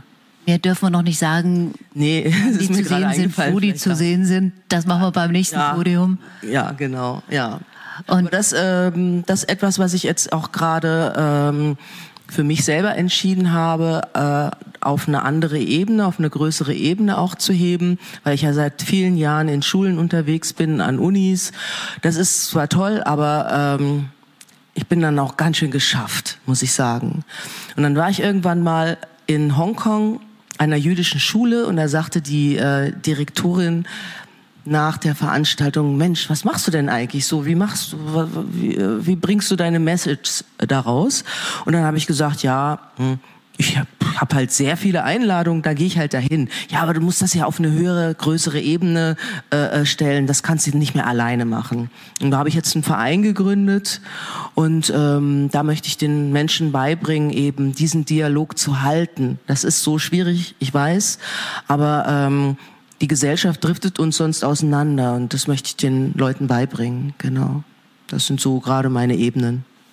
Markus Ulrich, klar, Ihr Feld ist Pressearbeit, Medienarbeit, auch ein Stück weit Lobbyarbeit. Was sind für Sie gute, erfolgversprechende Projekte, Dinge, die Sie anschieben, die Sie gerne unterstützen? Hm, also wir sind da relativ klar. Also es wäre schon ganz cool, wenn der Koalitionsvertrag umgesetzt werden würde. Also weil da stehen schon ziemlich viele Sachen drin und ich finde, es sind eigentlich drei Sachen, die dieses Jahr bitte noch angegangen werden sollen äh, müssten. Und zwar Abstammungsrecht, also die Frage, wer ist rechtlich anerkannt als Eltern eines Kindes. Da haben wir nach wie vor, selbst fünf Jahre nach Ehe für alle, immer noch die Situation, dass zum Beispiel die Ehefrau der leiblichen Mutter ihr Kind über ein Jahr Stiefkindadoptivverfahren durchlaufen darf. Ist nach wie vor sozusagen nicht geregelt. Also Abstammungsrecht Nummer eins. Nummer zwei, Selbstbestimmungsgesetz. Also die Frage, wie können Transpersonen, Interpersonen ihren Geschlechtseintrag ändern im Personenstand, nämlich möglichst ohne Fremdbestimmung und und ohne Gutachten und ohne, dass ihnen Leute sagen, äh, du bist gar nicht trans, sondern dass Leute das äh, vielleicht mal selbst entscheiden könnten. Zweiter Punkt. Und dritter Punkt, äh, nationaler Aktionsplan gegen Homo- und Transfeindlichkeit, LSBTIQ-Feindlichkeit soll ressortübergreifend sein. Da kann ja ganze gesellschaftliche Akzeptanzarbeit dann hoffentlich untergebracht werden. Also dicke Bretter, die es äh, nach wie vor A gibt und B auch äh, zu bohren gibt in der äh, politischen Arbeit, in der Arbeit ähm, ja, auch mit Blick auf äh, sich Verstärkung holen, Lobbyist zu sein dafür. Dialogarbeit haben wir gehört. Ich finde ja auch Kunstkultur ist äh, eine Variante, wo viel passieren könnte auf den Bühnen zum Beispiel, wo man Theaterstücke auch mal anders spielen kann, wo man Dinge hinterfragen kann, wo man auch äh, vielleicht äh, ein Team oder eben die Akteure mal völlig anders auswählen kann. Da ist noch Luft nach oben. Und äh, jemand, der das auch sagt, ist Linda Gandor, die wir jetzt zu Gast haben. Und wir haben beschlossen, äh, wir tauschen mal kurz den Platz. Ich verschwinde, setze mich ins Publikum. Linda Gandor wird hier äh, übernehmen und äh, wird Ihnen, wird uns kurz erzählen, als Schauspielerin, auch als Regisseurin. Sie inszeniert in Eisenach am Landestheater unter anderem, spielt dort auch mit im Team, gehört zum Ensemble, ist 27 Jahre alt, stammt aus Weimar und äh, welche Chancen hat man da eigentlich in der Kultur, auf den Theaterbühnen und äh, mich interessiert und uns hoffentlich alle auch an der Stelle und Sie auch. Äh, was sagt so eine so ein Vertreter, Vertreterin und auch ein Mensch, der sagt mehrere Identitäten? Für mich gute Entscheidung. Wie geht man damit aber beruflich um und äh, was kann man machen? Wo sind Grenzen? Wo sind Barrieren? Was darf man machen oder wo wird man vielleicht auch nicht akzeptiert?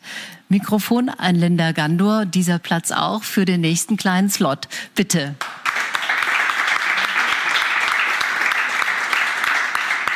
Hallo. Ähm, ja, wie gesagt, ich bin Schauspielerin und Regisseurin. Ähm, und zu dieser Frage, ich denke, wir haben jetzt eine Möglichkeit, vor allem als junge theaterschaffende Menschen, dass wir einen Erzählstrang umdrehen, aus einer anderen Perspektive anfangen zu erzählen. Zum Beispiel Klassiker nicht immer aus der männlichen Protagonistenperspektive zu erzählen, sondern die weibliche Perspektive zu erzählen oder mal reinzugucken und zu gucken, okay, kann man eine Homoerotik in diesem Stück lesen oder nicht? Oder ähm, wie kann man das auf die Bühne bringen? Oder auch ähm, rein Rollenverteilung. Also ich als nicht-binäre Person werde halt einfach immer weiblich besetzt, weil ich weiblich gelesen werde. Und das sind für mich auch Themen, wo ich sage, da muss eigentlich im Theater angesetzt werden. Da muss ein Umdenken passieren. Es müssen andere Stücke gespielt werden. Und ähm, es müssen Stücke von anderen AutorInnen gespielt werden, von LGBTQ-Plus-AutorInnen, von POC-AutorInnen. Das finde ich passiert einfach noch viel zu wenig. Und wenn das passiert, ist ganz oft an kleineren Häusern, dass die Besetzung der Person nicht so verfolgt, dass man als POC-Person drin sitzt und sagt, ja, ich fühle mich gesehen, sondern dann werden weiße Menschen in POC-Rollen gesetzt und man ist so, hm, schade, also da gibt's mal eine Rolle, die man spielen könnte und dann wird man nicht besetzt, sondern eine weiße Person wird dazu besetzt.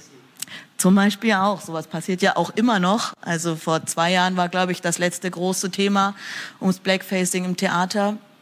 Ähm, und das sind lauter so Themen, wo ich sage, da muss man als Kultur eigentlich ansetzen. Und wir müssen den Bühnenraum öffnen für Menschen, die den nicht schon seit 200, 300 Jahren hatten, sondern den Leuten öffnen, die die halt einfach noch nicht so das Wort gekriegt haben. Und dann kommt natürlich immer aus der Theaterblase, dann können wir gar nichts mehr machen, man darf ja gar nichts mehr sagen. Und ich ähm, ich persönlich habe zum Beispiel auch keine Lust mehr, Grundsatzdiskussionen zu führen, weil ich denke, Rassismus und Sexismus ähm, muss in jedem Stück heutzutage mitgedacht werden. Weil es gibt vor allem Klassiker. Es gibt keinen Klassiker, der nicht sexistisch ist und absolut patriarchale Strukturen irgendwie uns immer wieder zeigt. Und immer wieder ist die Frau die Mutterrolle, die wohlgewollt, also die wohlgesonnen ist und immer annimmt und ähm, nichts hinterfragt. Ähm, und ich glaube, das ist auch so das große Ding als ähm, eine Minderheit am Theater, die so als Aushängeschild ganz oft da ist, ähm, dass man das Gefühl hat, okay, ich werde hier als Aushängeschild benutzt, aber es geht eigentlich nicht darum, wer bin ich eigentlich, sondern es ist so, okay, du passt uns gerade gut ins äh, Prinzip rein und wir schmücken uns mit dem äh, Mantel der Diversität, obwohl wir vielleicht im Ensemble nur eins, zwei diverse Menschen drin haben, aber alle, die in den Leitungspositionen sitzen, sind halt nicht divers. Und dann merkt man auch als ähm, Person, die der LGBTQ-Plus-Community oder auch POC-Community angehört, da ist der Kampf im eigenen Haus so groß, dass man halt einfach auch keine Kraft mehr hat. Also deswegen finde ich es auch so beeindruckend, dass du sagst, ich muss geerdet oder meinen Mittelpunkt finden, weil die Menschen mich einfach nur aus der Bahn werfen wollen. Und das finde ich sehr beeindruckend und versuche mir da was abzugucken, weil, wie gesagt, in Theaterdiskussionen immer wieder kommt, dann dürfen wir gar nichts mehr machen oder sagen. Und ich denke mir, da fehlt, glaube ich, auch einfach vielen Leuten in meiner Position auch so ein Handwerk. Wie kann ich ähm, diese Fragen oder diese, diese Diskussion irgendwie so durchgehen, dass ich nicht selber mich dabei verliere oder halt wütend werde und einen Hass auf meine, mein Umfeld äh, entwickle. Mir ist gerade eingefallen, ich habe ja früher mal Liebe Sünde moderiert. Äh, weiß nicht, wer das noch kennt. Also ihr bestimmt nicht, weil ihr seid ja noch viel zu jung. Also es war so ein Erotikmagazin und es lief auf Pro7 um 22.15 Uhr. Und da gab es natürlich alle möglichen Themen. Und ich kann mich erinnern, dass wir immer mit dem Sender gerungen haben, äh, wo denn jetzt die queeren Themen positioniert werden. Ja, äh, der Sender wollte dann immer so einen einzelnen Beitrag haben. Und wir haben gesagt, nein, weil ähm, queer zu sein ist in der Mitte der Gesellschaft. Und dann haben wir ein Thema und dann werden wahrscheinlich ähm, werden einfach unterschiedliche Leute, aber auch queere Menschen dazu was sagen. Und dafür haben wir wirklich so gekämpft. Über Jahre, das war wirklich bei fast jeder Sendung war das wieder Thema und wir mussten das immer wieder durchfechten. Also das, ähm, ja, dazu also was das für ein Kampf sein kann auf der Bühne, weil das ist, Fernsehen ist ja auch Bühne, ja, genau. Ja, ja ich, also ich merke das auch. Ich habe zum Beispiel jetzt ein Stück inszeniert und habe einfach dieses Stück gegendert, ohne es jemandem zu verraten, ähm, und habe versucht, also wir haben nur einmal die Endung innen benutzt und sonst einfach ähm, gendergerechte Sprache, die wir einfach auch haben im Deutschen, wie zum Beispiel, dass man nicht SchauspielerInnen, sondern Schauspielende sagt. So ein Beispiel. Ähm, und den Leuten ist es halt nicht mal aufgefallen, wenn man danach gefragt hat, und habt ihr was gemerkt mit der Sprache? Und ich denke, was die Kunst und Kultur vor allem auf den Bühnen für eine Möglichkeit hat, ist, die Menschen im Gucken umzuerziehen auf eine sehr subtile Art und Weise. Und ich glaube, das funktioniert halt auch mit Sachen wie zwei Männer oder zwei Frauen und weiblich gelesene Personen, männlich gelesene Personen küssen sich auf der Bühne, wo wir jetzt auch noch merken, also zum Beispiel, wir haben den Schimmelreiter inszeniert und wir spielen alle, alle Rollen. Und da haben wir zum Beispiel einen Kuss zwischen zwei weiblich gelesenen Personen und einen Kuss zwischen zwei männlich gelesenen Personen, was immer einen riesen Aufruhr im Publikum gibt. Und ich denke so, okay, es ist 2022, Leute, entspannt euch mal. Ähm, und ähm, aber ich merke, dass es bei jüngeren Menschen einen total guten Anklang findet, weil sie sich gesehen fühlen. Und also das merke ich auch selber, wenn ich Stücke mir angucke und denke, ah, endlich mal POC-Personen auf der Bühne, die auch POC-Personen spielen können und nicht so, ja okay, weil ihr da wart, könnt ihr jetzt auch mitspielen. Äh, das ist, ähm, weil man sich gesehen fühlt, wie du das gerade eben gesagt hast. Das fühlt sich so, also das kann ich so nachempfinden. Ich habe mal ähm, vor, vor einigen Jahren habe ich mal einen Film gesehen über eine Frau, eine afrodeutsche Frau im Film. Ähm, die hat ihre Mutter gesucht im Tal der, ich glaube Tal der Ahnungslosen oder so hieß der. Und dann habe ich ab der Hälfte des Films habe ich plötzlich angefangen zu weinen denke so, hör, ich gucke gerade einen Film, die Story war ganz banal eigentlich. Die sucht ihre Mutter, okay. Ähm, wieso weine ich dann? Und dann habe ich echt nicht mehr aufhören können. Also ich habe richtig geschluchzt. Und dann fiel mir auf, ich habe noch nie in meinem Leben eine afrodeutsche Schauspielerin in der Hauptrolle gesehen. Und wenn ihr jetzt mal überlegt, ja, überlegt mal, Wann sieht man eine afrodeutsche Schauspielerin in der Hauptrolle oder eine queere Person in der Hauptrolle? Also es gibt ja genügend, ja, aber wieso gibt's das eigentlich nicht? Und wie fühlt man sich dann, wenn man, wenn man groß wird? Man wird ja nicht gesehen, ja. Das, aber wenn man jetzt noch weiter schaut in die verschiedenen anderen Bereichen, auch in der Schule zum Beispiel, ähm, hast du ja ganz oben hast du den Direktor, die Direktorin, ja, ähm, das ist quasi wie der Kanzler und da, da, darunter sind die Minister, das sind dann die Lehrer, darunter ist das Fußvolk, ja, die Bürger oder die Schüler. Und wenn Sie auf dieser mittleren Ebene der äh, Minister oder, oder Lehrer niemals jemanden sehen, der einfach eine andere Hautfarbe hat. Also wie, wie sollen sie dann ein Gefühl für diese Person entwickeln? Oder wie soll sich ähm, der Mensch, der jetzt POC ist oder was auch immer ist, ähm, gesehen fühlen und auch wertig gefühlt äh, fühlen. Ja, also diese Sichtbarkeit ist so enorm wichtig und ich finde das total klasse, dass du das einfach umdrehst, ja? Shakespeare wahrscheinlich auch oder wen, wen auch immer. Ja, eben, ich finde Sichtbarkeit ist halt so, also für mich als theaterschaffende Person so das absolut Wichtige, weil ich denke, ich meine, wir haben 26 Prozent äh, POC oder Personen mit Migrationshintergrund in Deutschland. Aber wenn man so mal überlegt, es sind so 14 Prozent in Film, einfach nur, es ist jetzt nur so Film, wo man Menschen mit Migrationshintergrund sieht. Also drei, drei Prozent sieht man.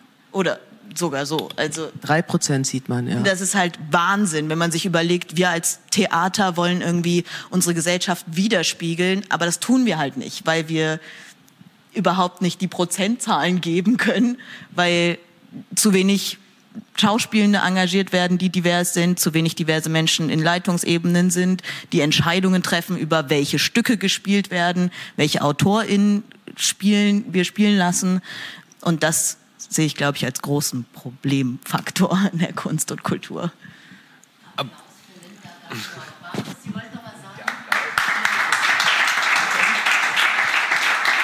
Danke an Linda. Genau, mir ging es nur sozusagen um diesen Sichtbarkeitsbegriff, so, weil sozusagen, also ich finde, wir sind da oder sollten da sicherlich noch mal so ein bisschen weiter aus sein, dass es halt nicht nur um Sichtbarkeit per se geht, weil diese drei Prozent, von denen du zum Beispiel sprachst, sind wahrscheinlich dann abgebildet in dem Fernsehen als Putzfrau, als Drogendealer oder so. Ne? Also es geht schon auch um die Art und Weise der Sichtbarkeit, also oder auch gerade also lesbische Sichtbarkeit, also also ganz ehrlich, im Porno wird, sind ganz viele Lesben äh, oder Lesben äh, sozusagen sichtbar und zwar für den männlichen heterosexuellen Blick. So, damit können sich die wenigsten Lesben sicherlich identifizieren. Also es geht, finde ich, immer auch um die Art und Weise der Sichtbarkeit und nicht um Sichtbarkeit per se. Und gleichzeitig hast du natürlich immer auch diesen Gefahrmoment, der mit Sichtbarkeit einhergeht. Ne? Also sozusagen, man macht sich dann halt auch angreifbar. Manche Leute können sich das nicht aussuchen, ob sie sichtbar sind oder nicht. Ne? Also es ist sozusagen schon auch nochmal eine andere Frage, wie man sich dann auch bewegen kann. Und dafür, ja, fiel mir einfach nur so ein als, als Diskursteil oder Gesprächsteil. Ist, da fällt mir noch was total Skurriles ein. Also das ist jetzt schon ein paar Jahre her, aber das war immer gang und gäbe, wenn also so politische öffentliche Veranstaltungen sich ein bisschen ähm, ja einen bunten Touch geben wollten, dann haben sie ganz oft Trommelgruppen eingeladen dachte ich so, okay. Und dann irgendwann gab es ja dann schon Barack Obama und es wurden immer noch Trommelgruppen eingeladen. Und dachte ich so, nee, das könnt ihr echt nicht bringen, ja. Oh, also man vielleicht nochmal die Frage, Sie haben es ähm, erwähnt mit dem Fernsehen äh, Pro 7, die, die Serie damals, nicht die Serie, sondern die Reihe auch. Ähm, Gab es da auch Anfeindungen Ihnen gegenüber? Wie war das? Ja, ja. Also eigentlich ist ähm, dieser Song von dieser Neonazi-Band, die, die haben ja so einen Song gesungen, Die Kugel ist für dich, Mo Asumang, ähm, der ist daraus entstanden, dass ich eben quasi in der Öffentlichkeit zu sehen war. Und ähm, ja, und dann hat man mir gleich mal so eine Kugel ähm, entgegengeschossen. Aber da waren auch andere Leute drin. Also einer war ähm, schwul, einer, ähm, ich weiß gar nicht, wer war, wer war da alles drin? Hm? Ah ja, ja, genau, ja. Mikrofon? Genau, genau. Ja, also äh, da kann man auch äh, drin landen. Also äh, man kann auch Target werden, wenn man wenn man irgendwie anders anders ist. Ja. Ich würde an der Stelle, obwohl es schon relativ fortgeschritten ist mit der Zeit, noch einmal gucken, gibt es Fragen aus dem Publikum von Ihnen, von euch? Obwohl ich das Gefühl habe, uns hat hier gerade das System verlassen. Sie haben das Ende der Präsentation erreicht, das wäre schlecht. Dann kann ich Ihre Fragen nicht lesen, aber ich könnte sie notfalls hören hier aus dem äh, Publikum. Gibt es Fragen, wo Sie sagen, äh, an der Stelle würden wir, würden wir uns gerne einbringen? Ich vermute, wir müssen verbal kommunizieren. Ähm, ich hier erreicht mich ein weißes Bild. Ähm, ich mache jetzt einfach mal einen Blick hier rüber. Sie können leider das Publikum nicht sehen, äh, weil wir keine Kamera hier rüber auf dieser andere Seite haben. Aber eine Frage von Ihnen, von euch. Gibt es das an der Stelle? Vielleicht einfach laut sprechen. Mikrofon hätten wir auch, ja. Ganz hinten gibt es eine Wortmeldung, bitte. Also zunächst einmal vielen Dank für Ihre Schilderungen. Ich finde es wahnsinnig wichtig, dass das auch offen kommuniziert wird und damit auch diese, diese ganze Thematik auch, auch Gesichter bekommt.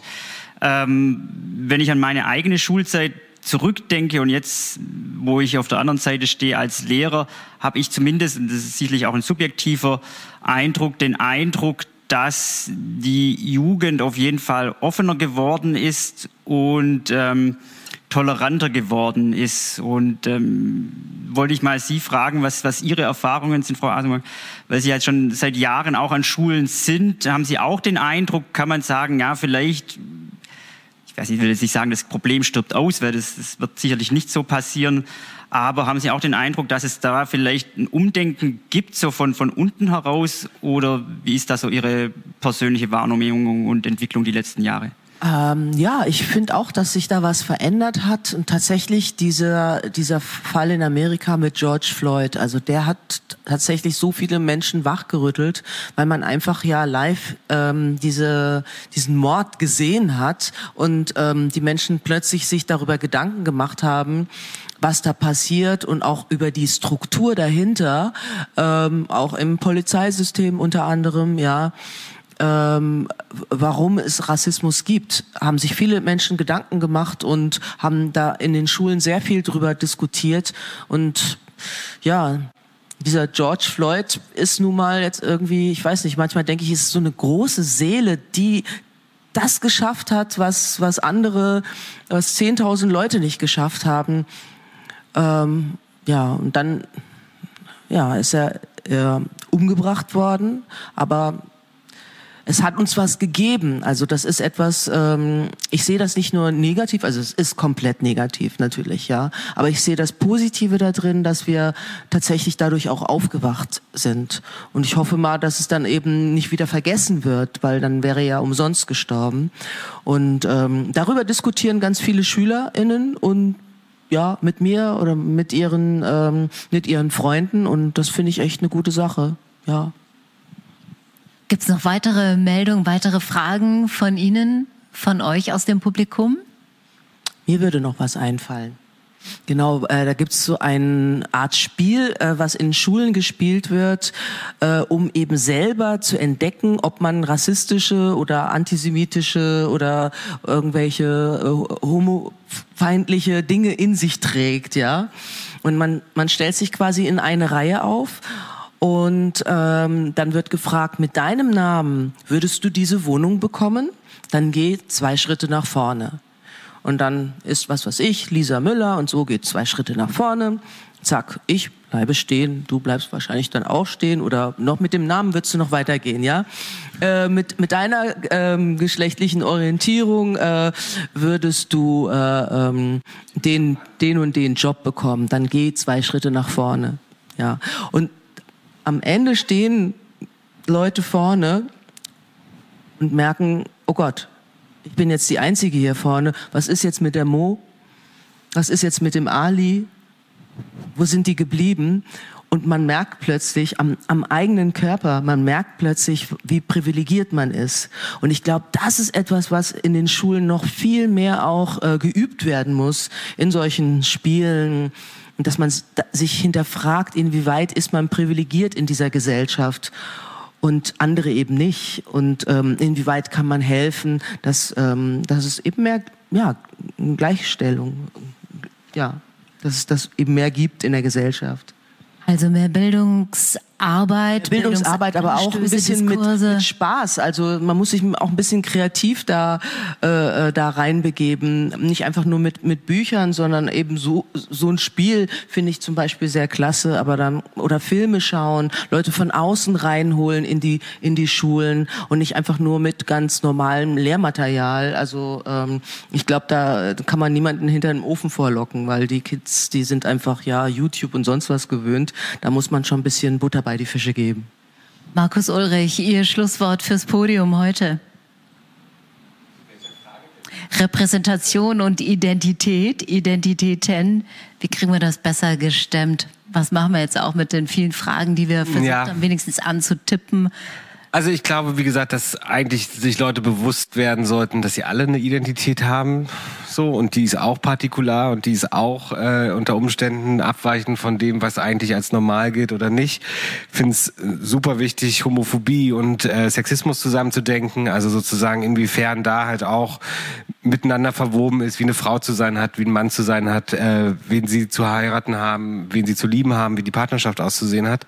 Ich glaube, das ist halt ein Riesenthema und ja, ich glaube da einfach nochmal, also ich, ich würde fast sagen, alle sind rassistisch, alle sind auch homophob, also ich auch. So, wir lernen ja sozusagen Sachen in der Gesellschaft. So, die, wir haben gesellschaftliches Wissen, das haben wir beigebracht bekommen und ich glaube, die Frage ist, wie sehr bin ich auch bereit, mich zu hinterfragen und mir äh, da auch äh, ja umzudenken, mich zu hinterfragen und zu denken, so, hey, funktioniert das eigentlich? Ich glaube, so dieses internalisierte, auch mit Selbstwert und so, das ist ein Riesenthema, wo man einfach vielleicht auch noch mal so ein bisschen dieses rausnehmen kann, du bist ein böser Mensch, weil du homophob bist oder weil du rassistisch bist oder weil du sexistisch, weil natürlich das vielen auch passiert, ohne dass sie das sozusagen mit einer klaren Intention haben. Und ich glaube, da muss man auch nochmal anders reagieren als Leute, die ganz klar genau wissen, was sie machen. Aber ich glaube, diesen Spannungsbogen, also dass wir alle in dieser Gesellschaft groß werden mit den ganzen Shit, den es da auch gibt, sollte uns vielleicht auch so ein bisschen eher dafür öffnen, zu sagen, so, okay, was kann ich eigentlich lernen und was kann ich vielleicht auch wegwerfen? Lernen und Wegwerfen, gutes Stichwort auch für die Filme, äh, Mo Assumang, an denen Sie jetzt arbeiten, die wir demnächst sehen können. Vielleicht noch ein kurzes Schlusswort von Ihnen auch äh, zu unserem Podium äh, Repräsentation. Nee, mir ist nur gerade wieder so ein schönes Beispiel eingefallen, weil ich habe ja immer so viel erlebt. Und mir ist eingefallen, ähm, ich war mal in Ghana und habe die Ki Kinder auf der Straße gefragt, ähm, äh, was denkt ihr, bin ich eine schwarze oder bin ich eine weiße? Und dann haben sie, unisono haben sie gesagt, Ubruni. Das heißt, du bist eine Weiße. Ja. Und dachte ich erst so, oh Gott, ja, eigentlich bin ich ja darunter gefahren, weil ich dachte, wenn ich hier, äh, wenn ich hier nicht akzeptiert werde, werde ich eben in Ghana akzeptiert. Dann dachte ich erst, hm, jetzt bin ich aber da eine Weiße, ist ja auch blöd, ja. Und dann ist mir aber eingefallen, oder das habe ich erst später realisiert, dass die Art und Weise, wie sie das zu mir gesagt haben, ja so offen und freundlich waren. Also du bist eine andere, aber man ist auf mich zugegangen. Ähm, das ist ja schon ganz anders, als wenn man jetzt hier, äh, wenn hier jemand sagt, du bist eine Schwarze und dann geht jemand weg, sondern diese Neugierde, das finde ich so schön. Und wir sollten uns, glaube ich, diese, diese Neugierde zurückerobern, weil das ist ja das zutiefst Menschliche. Ohne diese Neugierde ähm, sind wir nichts. Wir würden uns nicht weiterentwickeln, wir würden keine Dinge erfinden, wir würden überhaupt nirgendwo landen. Und das fand ich eben so schön. Ähm, was ich von diesen ghanaischen Kids da in, in diesem kleinen Ort Akrokari gelernt habe, eben quasi mit dieser Neugierde durch die Welt zu gehen und neugierig gerade die Menschen anzusprechen, die äh, die ich erstmal ja vielleicht nicht einschätzen kann, wo ich vielleicht Angst habe und gerade die anzusprechen. Ich würde mir wünschen, dass wir vielleicht mal so einen Tag einführen an Schulen, wo man die erste Hälfte erst mit niemanden spricht und dann nachspürt, was das mit einem macht, und auch eine tiefe Traurigkeit, ja, und auch eine Leere, die man dann vielleicht spürt. Und die zweite Hälfte des, äh, des Tages würde man dann ähm, müssen quasi auf, auf Leute zugehen müssen, die man sonst immer meidet mit denen man sonst nicht spricht oder die man irgendwie doof findet. Und da wäre man abends ja so reich, ja. Und das macht so einen Unterschied. Das wäre, das, das würde ich mir so vorstellen. Ich würde viele lustige Dinge ausprobieren wollen. Das nehmen wir mit als äh, Essenz auch äh, dieses Podiums, Neugierde, aber dann auch ähm, sozusagen der Weg ähm, zu mehr Respekt und auch ähm, ja mehr Augenhöhe, mehr gleichberechtigtes dabei sein für alle. Und an dieser Stelle vielen herzlichen Dank für das Diskutieren, auch an Sie ähm, für das Mitmachen via Bildschirm und äh, an die Techniker im Hintergrund, an die Schulklasse heute hier im Raum, an den engagierten Lehrer, an Linda Gandur an Christina Meyer und all die äh, Menschen im Hintergrund. Vielen herzlichen Dank. Wir verabschieden uns an dieser Stelle aus Berlin. Danke, dass Sie dabei waren. Dies war ein Podcast der Bundeskanzler Willy Brandt Stiftung. Für mehr besuchen Sie uns auf www.willy-brandt.de.